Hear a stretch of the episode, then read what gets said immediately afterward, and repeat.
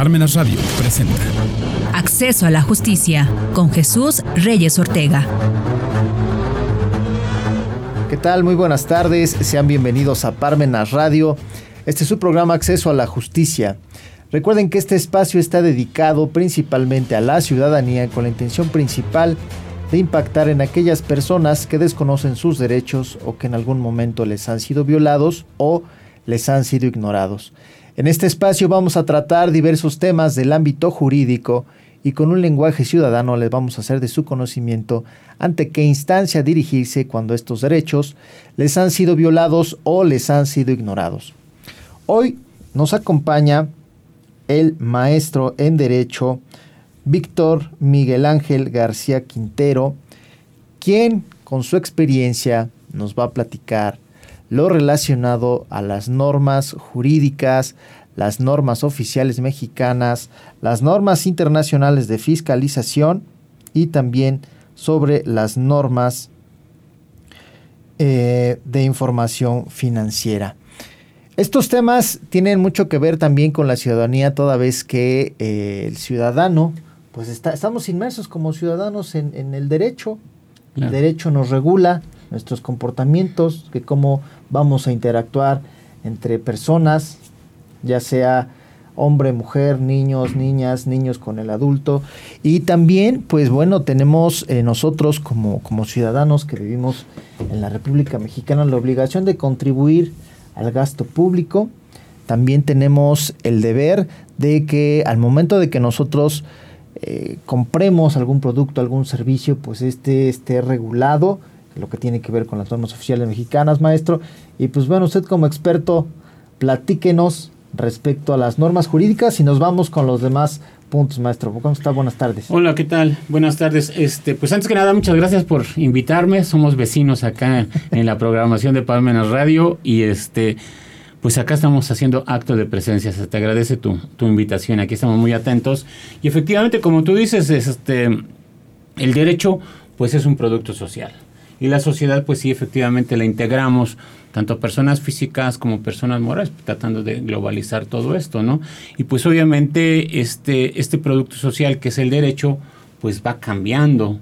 De antemano tenemos que tener bien claro que México es un país de derecho positivo, de derecho escrito, vigente en una época y en un lugar determinado. Entonces, pues esto nos confirma que efectivamente el derecho es un producto social que va cambiando de lugar en lugar y de tiempo en tiempo.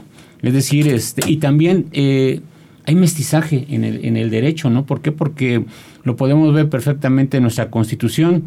Nuestra constitución, pues obviamente tiene, la constitución del 17, la vigente, tiene una influencia norteamericana. El código de comercio que entró en vigor el 1 de enero de 1890 tiene una influencia francesa y mucho de nuestro derecho tiene influencia del derecho romano. Y pues en fin, eh, más ahora eh, vemos las reformas que se han dado a, los códigos en materia penal, en materia fiscal, en materia de derecho civil, en materia de derechos humanos, pues vemos ya un mestizaje también, no nada más en las personas, en las razas, sino también en el derecho, ¿no? Y entonces nosotros tenemos que estar atentos a todo esto, estos cambios, ¿no? Yo me siento afortunado que pues hemos vivido muchos cambios eh, eh, en el derecho principalmente, que es nuestra rama, y pues obviamente eh, pre, durante y post a la pandemia, pues yo creo que no ha habido ciencia que se ha movido tanto como el derecho. Y esto es importante que, que lo sepa la gente, porque como usted lo menciona, maestro, muchas veces se escucha en el radio, en las redes, en el periódico, que los, los legisladores, los diputados ya crearon nuevas leyes, pero el fondo la gente no lo sabe, que, que estas, estas leyes que tenemos pues tienen influencia americana, francesa, romana, y es importante que usted lo sepa porque todas estas normas que se van generando, obviamente, que eh, así como nos imponen derechos, también tenemos nosotros obligaciones. Claro, y nosotros pues no, este, no podemos omitir todo este tipo de leyes que pues obviamente regulan la conducta. ¿Por qué? Porque pues podemos incurrir en, alguna este, responsabilidad, ¿no? Y entonces pues nos pueden eh, aplicar alguna sanción, nos pueden porque pues obviamente puede que sí, puede que no. Y pues las sanciones pues ya pues ya sabes que pueden ser pecuniarias, económicas, una clausura, eh, un, un, embargo o pueden ser privativas de la libertad, ¿no? Entonces pues obviamente tienes que estar muy atento, ¿no?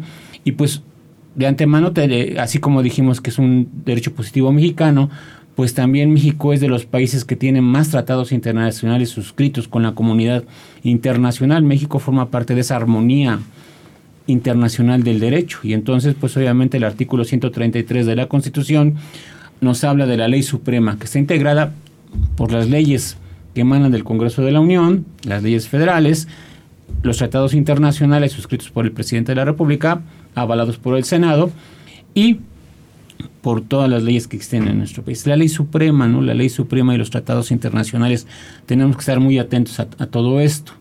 Y pues efectivamente acá los tratados internacionales pues es un reflejo de la comunidad internacional cómo se va moviendo, ¿no? Entonces, por eso este interés de hablar en un solo tema de las normas jurídicas, de las normas oficiales mexicanas, y en este caso, en el, en el, en, eh, el nombre de este programa, pusimos también las NIF, las normas de información financiera. Si bien es cierto, bueno, cuando yo estudié, tú eres muy joven, yo cuando estudié, pues obviamente eh, eh, los maestros nos empezaban a hablar de normas, y al empezar a hablar de normas, pues nos hablaban de diversos tipos de normas que existen en la sociedad, y nos ponían los ejemplos de normas religiosas, de normas técnicas, de normas morales, y al final la que nos interesaban eran las normas jurídicas. Como norma religiosa nos decían, bueno, pues eh, si no observas una norma religiosa, pues incurres en pecado, ¿no? ¿Y cómo pecas de pensamiento, palabra, obra y omisión? O sea, de todos modos pecas, o sea, el más estricto es la religión, ¿no? De todos modos pecas, ¿no? Hasta con los pensamientos. O hagas o no hagas, pecas. También en el derecho pues se da esa, esa situación, ¿no? Entonces, simple y sencillamente con desear a la mujer de tu prójimo, pecas pecas, estás en, pecado, ¿no? Y entonces, pues ahí vemos leyes hechas del hombre por el hombre, porque pues si fuera para las mujeres diría, no desearás al hombre de tu prójima, ¿no? O algo así. Pero bueno, ahí vemos esa, eh, las normas religiosas, ¿no? También las normas morales, pues las normas morales, pues ahí va a cambiar, creo que es muy delicado porque tal vez para lo que una persona sea inmoral, para otra no lo es, ¿no? Por ejemplo, hemos vivido en nuestro país este, iniciativas de ley donde en algunos municipios se prohibían las minifaldas, ¿no? Por ejemplo, y en otros lugares no. Entonces, para lo que uno será inmoral, pues para el otro es intrascendente, ¿no? Y entonces, pues así hemos visto cómo las, las, este, las normas han ido cambiando y también las normas técnicas. Las normas técnicas en, en aquellas épocas en las que yo estudiaba, el maestro decía, bueno, una norma técnica es, por ejemplo, una cirugía tiene un procedimiento, el médico debe observarlas junto con su equipo, con el anestesiólogo y, lleva todo un, procedimiento que se debe de observar. Nosotros cuando estudiamos también vimos los procesales. Entonces, en los procesales laborales, eh, fiscales, penales, civiles, familiares, pues es un procedimiento, ofrecimiento de pruebas en su momento oportuno, acreditar los presupuestos procesales, etcétera. Si no observas estas técnicas jurídicas, en este caso, o las médicas en el otro, pues obviamente es el fracaso. En las primeras el pecado, te vas al infierno. Eh, en, en las segundas, pues obviamente la sociedad te critica. Y en esas terceras, pues es el fracaso. No sucede esto con las normas jurídicas. Las normas jurídicas, estas sí tienen sanciones. Como hace rato le decía yo, pueden ser pecuniarias o privativas de la libertad, ¿no? Y entonces, pues aquí ya vemos que el derecho pues en relación a las normas jurídicas tiene ciertas características.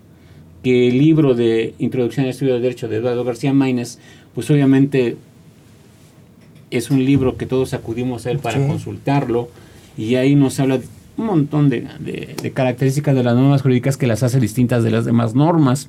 Dentro de ellas, pues nos dice que son bilaterales porque pues, hay derechos y obligaciones para ambas partes. Son externas, esto es muy importante porque es la conducta que el hombre externa.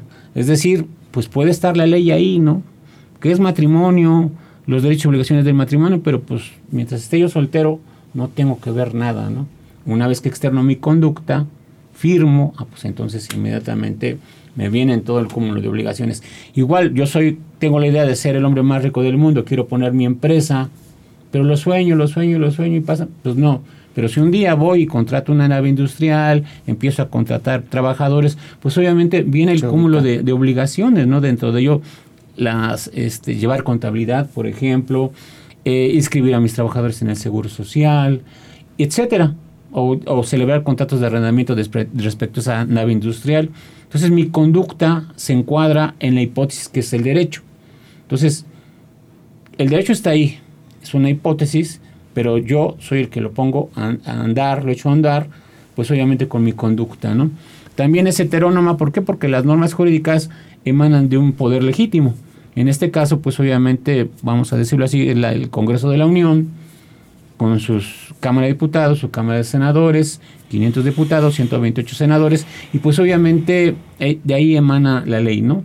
Pero bueno, el artículo 71 constitucional nos enuncia quiénes pueden presentar iniciativas o proyectos de ley. ¿Quién?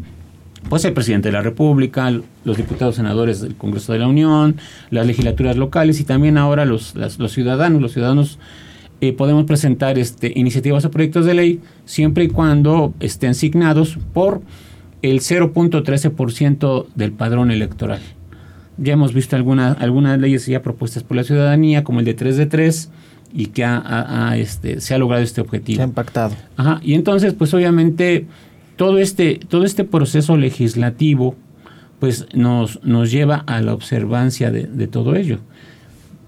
Es decir, los iniciativas o proyectos de ley se pueden presentar indistintamente en cualquiera de las dos cámaras. Eso nos dice el artículo 72H de la propia Constitución y pues obviamente dice, salvo cuando se hable de contribuciones, impuestos, aportaciones de, perdón, impuestos, este, reclutamiento de tropas, empréstitos, préstamos, los cuales deberá conocer primero la Cámara de Diputados. Es decir, cuando se habla de dineros, generalmente en la Cámara de Diputados. Y aquí no se hace una diferencia entre contribuciones e impuestos. Son dos cuestiones completamente distintas que el artículo segundo del Código Fiscal pues nos aclara. Es decir, nos pone como género las contribuciones y como especie los impuestos, las aportaciones de seguridad social, hablemos del, del IMSS, del Infonavit, las contribuciones de mejoras uh -huh. para, no sé, reparar la calle de mi casa, el pavimento, meter drenaje, agua, luz. Y los derechos, los derechos que pagamos, por ejemplo, para adquirir nuestra acta de nacimiento, las inscripciones en el registro público de la, la propiedad. propiedad. Entonces ahí no se hace esa clasificación, por eso habla de contribuciones e impuestos. Entonces acá, pues obviamente, como esa tú decías, bueno, yo voy a, a comprar, como son impuestos al consumo, como es el IVA, pues obviamente tengo que pagarlo, ¿no? Uh -huh. No es que quiera o no, tengo que, que, pagarlo. No es en todos los productos, hay algunas excepciones, pero bueno, la mayoría de veces pues tengo que pagar ese tipo sí. de impuestos, ISR, y así hay muchos a los ingresos, ¿no? Y entonces así hay muchas, muchas contribuciones, muchos impuestos, muchas aportaciones, muchos derechos que tengo que saberlos cumplir. Como tú estabas comentando, pues obviamente este, es importante saberlo, ¿no? Porque si bien es cierto, yo soy ciudadano, pero pues, pues a la mera soy papá, soy hijo, pero también soy, comer soy comerciante o soy profesionista independiente y tengo que ver también cómo pagar todo este tipo de, de contribuciones, como tú estabas diciendo precisamente esa obligación que tenemos todos de contribuir para el Estado, ¿no?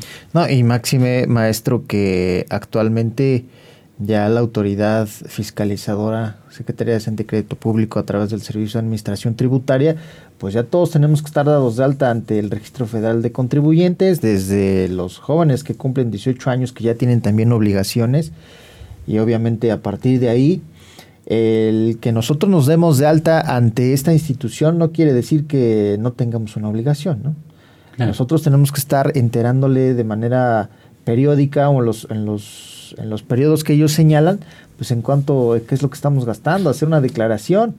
Y sí. muchas veces la gente pues lo desconoce o vamos por la vida pensando que no va a pasar nada. Y entonces, ahorita que usted lo menciona, pues es importante que la gente sepa que estas normas jurídicas que se van creando, pues también nosotros nos imponen una obligación. Y si esa obligación no se cumple, obviamente que después vienen las consecuencias o viene la sanción. En el caso de estas normas este, fiscales que tienen que ver con las contribuciones, pues si no pagamos, pues posteriormente el SAT pues, nos va a embargar.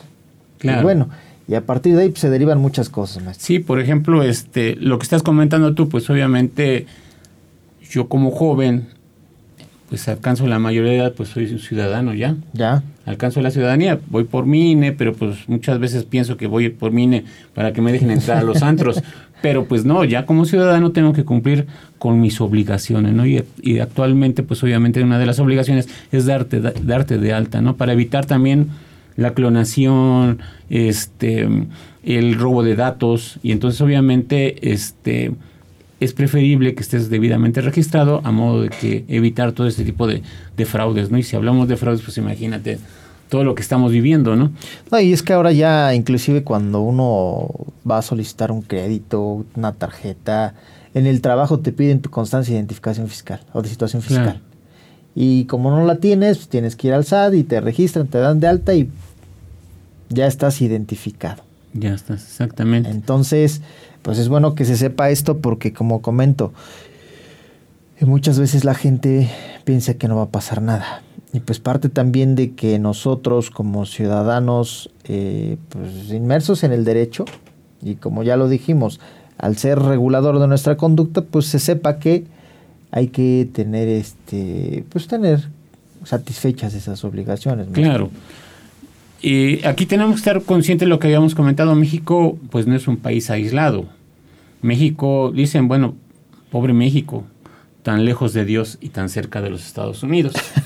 y entonces al hablar de los tratados internacionales, pues precisamente México eh, tiene suscrito el TEMEC, que es un tratado México, Estados Unidos y Canadá, pues muy ambicioso, son, es el tratado pues de los más importantes a nivel mundial, el, el, el mercado, los ingresos que mueve, pues es impresionante, ¿no? Pero cuando se firma primero el, TLC, pues obviamente hay muchas ventajas y desventajas, ¿no? ¿Por qué? Porque pues obviamente México pues es un país donde no se fomenta la educación, donde no se fomenta em, que la gente conozca la, la, verdadera información. Es un país donde se fomenta el fútbol, donde se fomenta, se le da prioridad al morbo, a, los reality shows, a, la iglesia, a la religión. Por ejemplo, las religiones, pues obviamente tenemos una religión que trabaja el mayoreo, ¿no? Pero el registro en nuestro país es impresionante porque acá están registradas ante gobernación todas las religiones del, del planeta Tierra. Entonces, pues es un buen nicho de, de, comercio, la religión en nuestro país. Y entonces, pues obviamente eh, la gente pues está más preocupada de un partido de fútbol que estar interesada en sus verdaderos derechos, ¿no? Cuando se empieza a, a revisar el TEMEC, pues todos preocupados, porque está Trump, está Trudeau, el primer ministro de Canadá, y pues lo que hicieron ellos, pues decir, oye, ¿sabes qué? Pues basta de estar explotando a tu gente, los tienes con salarios mínimos muy bajos. Entonces tú no estás dando gane porque pues obviamente la producción tuya es muy barata y no estás apoyando a la gente. Entonces vino ya una escalada de revisiones constantes a los contratos colectivos, vino una revisión a los salarios mínimos y pues se han ido incrementando, muchos, muchos trabajos pues se han rebasado ya estos salarios mínimos porque pues obviamente ha sido constante esa, esa escalada. Y aquí podemos decir gracias a, a Trump, gracias a Trudeau, pues dijeron, oye México, deja de estar explotando a tu gente, ¿no? Por siempre los mismos gobiernos alapadores, gobiernos que andan vendiendo todo México, y que pues obviamente a costa de la pobreza de la gente, ¿no? Y sumiéndola en la propia, en la propia ignorancia, ¿no? Entonces todos estos tratados hacen que efectivamente México vaya cambiando. Lo mismo sucede en este tratado que es trilateral que estábamos comentando, que pues obviamente es el comercio, pues es el trabajo, son las cuestiones sindicales, ahorita hablamos un poco de ellos, pero también pues no dejamos de, de a un lado que también a partir del 2011 los derechos humanos forman parte de nuestra Constitución. Y entonces el capítulo primero pues ya habla de los derechos humanos y sus garantías, cómo el Estado debe de garantizar estos derechos humanos. Dentro de esos derechos humanos pues igual se le da nacimiento a la Procuraduría de Defensa del Contribuyente, por ejemplo, ¿no? Ya los contribuyentes tienen una institución que los represente ante el SAT, por ejemplo, o ante la autoridad eh, tributaria. Y pues obviamente aquí ya vemos otro sentir. En el 2014, ¿qué pasa en el 2014? En el 2014 se reforma eh, el artículo 28 del Código Fiscal, su reglamento, donde ya se habla de que la contabilidad debe de ser electrónica. Si bien es cierto en el Código de Comercio, que estamos hablando que es del siglo antepasado, pues también se ha ido reformando y en el año 2000 se empieza a hablar del comercio electrónico.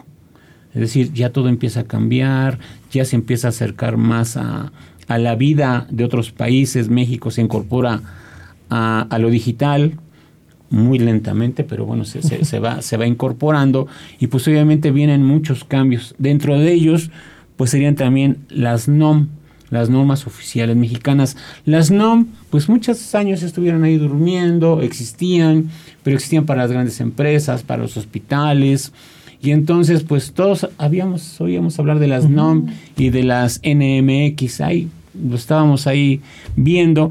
pero, o, pues se veían en los productos que venía ahí un NOM. Ajá, principalmente los de importación, ¿no? No, pues, ¿qué es una NOM? Pues, quién sabe. Y pues ya, bueno, que era, sabías que más o menos, este, si comprabas una plancha, pues la plancha decía NOM y que tenía que venir en español. Hasta ahí llegaba nuestro conocimiento. ¿no? Eso era regulado por la Ley Federal de Metrología y Normalización. Pero en base a los tratados internacionales precisamente viene un cambio rotundo y como consecuencia también de ese TEMEC. Con el TEMEC vienen muchísimos cambios a la Ley Federal del Trabajo, a las cuestiones financieras, a las cuestiones fiscales, a las cuestiones de, de los productos. Y entonces, pues obviamente se abroga esta ley de metrología y surge la ley federal de infraestructura de la calidad. Y entonces, pues obviamente aquí eh, se le da más fuerza a las NOM. Y entonces, si bien es cierto el, el, Tratado de Libre Comercio, pues entra en vigor el TEMEC, pues obviamente muchas leyes surgen y cambian. En este caso, por ejemplo, eh, en el año 2016 surge o se modifica más bien la NOM 151 de la Secretaría de Comercio y Fomento Industrial. Esa, esta NOM, que ahorita les, explico más o menos el nombre, se refiere al comercio electrónico. En el 2016, pues obviamente después, después, de, la, después de la pandemia, pues obviamente este, eh, se fortalece más este, este, tipo de NOM en relación a las contabilidades electrónicas. Este nombre de NOM, norma oficial mexicana, pues obviamente va seguido del número 151, que es su número de registro, luego la Secretaría de Comercio y Fomento Industrial, que es ahora la Secretaría de Economía. Eh, se dejó este, estas, estas iniciales de la Secretaría de Comercio y Fomento Industrial para no cambiar, se sigue, la Secretaría de Economía sigue llevando este registro y el año es 2016. Pero esta NOM que habla del cuidado de la información digital, pues se refleja precisamente en el artículo 28 del Código Fiscal y este y 33 del reglamento del Código Fiscal de la Federación. Entonces ya encontramos acá una norma jurídica ligada a una NOM que tiene que ver con las NIF, con las normas de información financiera. Esas normas de información financiera también ha hecho que cambie todo nuestro país. ¿Por qué? Porque pues antes el contador pues llevaba la contabilidad pues un cargo y abono, etcétera, ¿no? Decían es cuadrado. Pero ahora no, el contador es más financiero. Entonces, debido a todos esos fraudes internacionales que se van dando a nivel mundial entre las grandes empresas, en Enron, que fue un fraude a nivel global, pues obviamente existen organismos privados, asociaciones eh, privadas, de despachos importantes, de los despachos que llevan este, a las grandes empresas como Unilever, como PepsiCo, que pues obviamente tratan de homologar, de unificar, de mm, hacer más clara, más transparente tanto las auditorías como la contabilidad de las empresas. Entonces, por lo que hace em, a las, auditorías, pues una forma muy clara de llevar y transparente las auditorías a nivel internacional. ¿Sale? Por eso son las LIA, las, leyes de información este, sobre auditoría. Y las NIF, pues obviamente las NIF hablan sobre la contabilidad, pero ya de un aspecto financiero. Este, este aspecto financiero, pues obviamente ya prácticamente las empresas llevan una radiografía, una transparencia de cómo se, se emplean, cómo se realizan. Por ejemplo, si hablamos de las NIA, las normas de información eh, sobre auditoría, eh, la institución que las emite aquí en nuestro país es la Junta de Normas Internacionales de Auditoría y Aseguramiento. Ese es a nivel internacional y pues obviamente ellas emiten todo este reglamento para llevar y realizar las auditorías. Es decir, si tú quieres comprar una empresa, pues tiene que estar acorde con estas normas, pues para que la compres o para que si esa empresa quiere participar en la bolsa de valores, pues debe de cumplir con este tipo de procedimientos. Igual, si hablamos de las NIF, hay NIF con doble I, que serían las NIF, son las internacionales y las NIF serían las locales. Las locales, que son las que nos interesan a nosotros, pues obviamente eh, son emitidas por el Consejo Mexicano de Normas de Información Financiera. Estas normas, pues obviamente eh, hacen como las auditorías más transparente, más útil, mm, más, este, mm, más universal, por decirlo así, las contabilidades. Es decir, cualquier despacho que llegue y audita una empresa o la revisa o le presentas los estados financieros, lo vuelve transparente. Y pues obviamente una empresa que no juegue este juego, pues está afuera, no va a poder crecer ni, ni, el, ni, el, ni el propio SAT lo va a permitir porque pues obviamente varias eh, normas que, no estoy de acuerdo que se, que se llamen normas, ¿no? Debería ser como que lineamientos de información financiera para poderlos diferenciar, porque son aportaciones que hacen entes privados.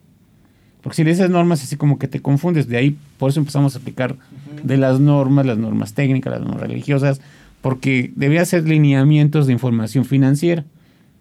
Pues obviamente para no crear confusión entre los estudiantes, entre los comerciantes, entre el público en general. Esto quiere decir que un contador, un comerciante, un abogado, un administrador, pues tiene que estar atento a las normas jurídicas, a las NOM, que NOMs son infinidad de NOMs que están ahora eh, obviamente en, hospitales, en empresas, en instituciones, los derechos humanos también tienen NOM. verificando que hay para atención a mujeres embarazadas, para la atención de la salud de los niños. La violencia en la familia también. En la familia claro, también. hay NOM. Eh, sí, es, son, son este, es un bagaje de, de, de leyes que cuidan a la persona. Claro. Y por otra parte, pues todas estas normas que son de entes privados, pero que también se aplican. Te comentaba yo, algunas, en algunos países estas NIA, NIF, NIFs, ya eh, tienen el carácter de normas jurídicas. En nuestro país no, se han ido incorporando, pues obviamente ese, ese privilegio lo sigue gozando el Estado y pues obviamente en parte se van incorporando, no en su totalidad. Entonces son un profesionista, como estábamos comentando, tiene que estar muy atento de las normas jurídicas, de las NOM y de todo este tipo de normas emitidas por órganos particulares.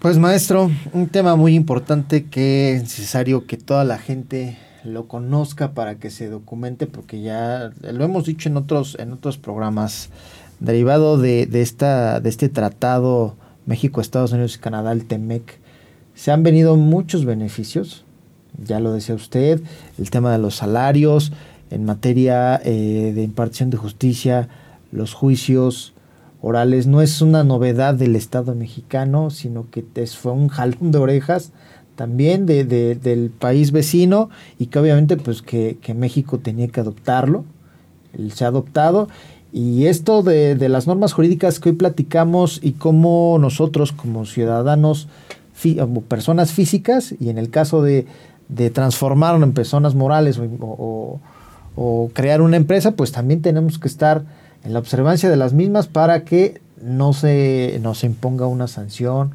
o en el caso de que sea un tema penal, pues una pena privativa de libertad. Espero, maestro, que en otra emisión nos pueda usted acompañar para que nos pueda seguir explicando y la gente que, que tiene a bien seguirnos, pues sepa, porque esto también es parte de acceder a la justicia, el saber cuáles son sus derechos, de qué manera los puede ejercitar, ante quién, qué es lo que nos dice la ley, porque nosotros como abogados manejamos temas o, conceptos técnicos que a veces la gente le es difícil entenderlos o comprenderlos o por, por, sus actividades, pues es difícil que se pongan a investigar, pero aquí para en este programa estamos para eso, maestro, y le agradezco nuevamente que esté aquí con nosotros. Al contrario, muchas gracias y qué bueno que existen estos tipos de programas que pues generan conocimiento, generan duda, generan este la inquietud de la gente que tiene la, la, intención de crecer, ¿no? Porque pues obviamente información es poder y pues este nosotros estamos acá iniciando y pues muchas veces este, dices, bueno, ¿y ahora qué hago para crecer, no? Si es mi negocio, si soy profesionista independiente o soy un estudiante, pues obviamente siempre la información es la que nos va a hacer crecer y estar muy atentos a todos estos procesos que se van dando porque es el producto social. Muchas gracias por tu invitación. No, hombre, muchas gracias por aceptar y esperemos que no sea la última que nos acompañe. Gracias, muy amable. Pues también agradecemos a Parmenas Radio la oportunidad que nos da de transmitir esta plática. Recuerde si tiene alguna duda, comentario, dejarlo ahí en la transmisión.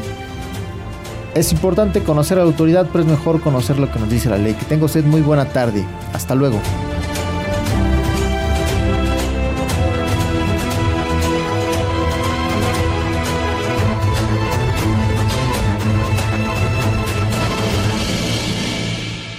Radio presentó Acceso a la Justicia con Jesús Reyes Ortega.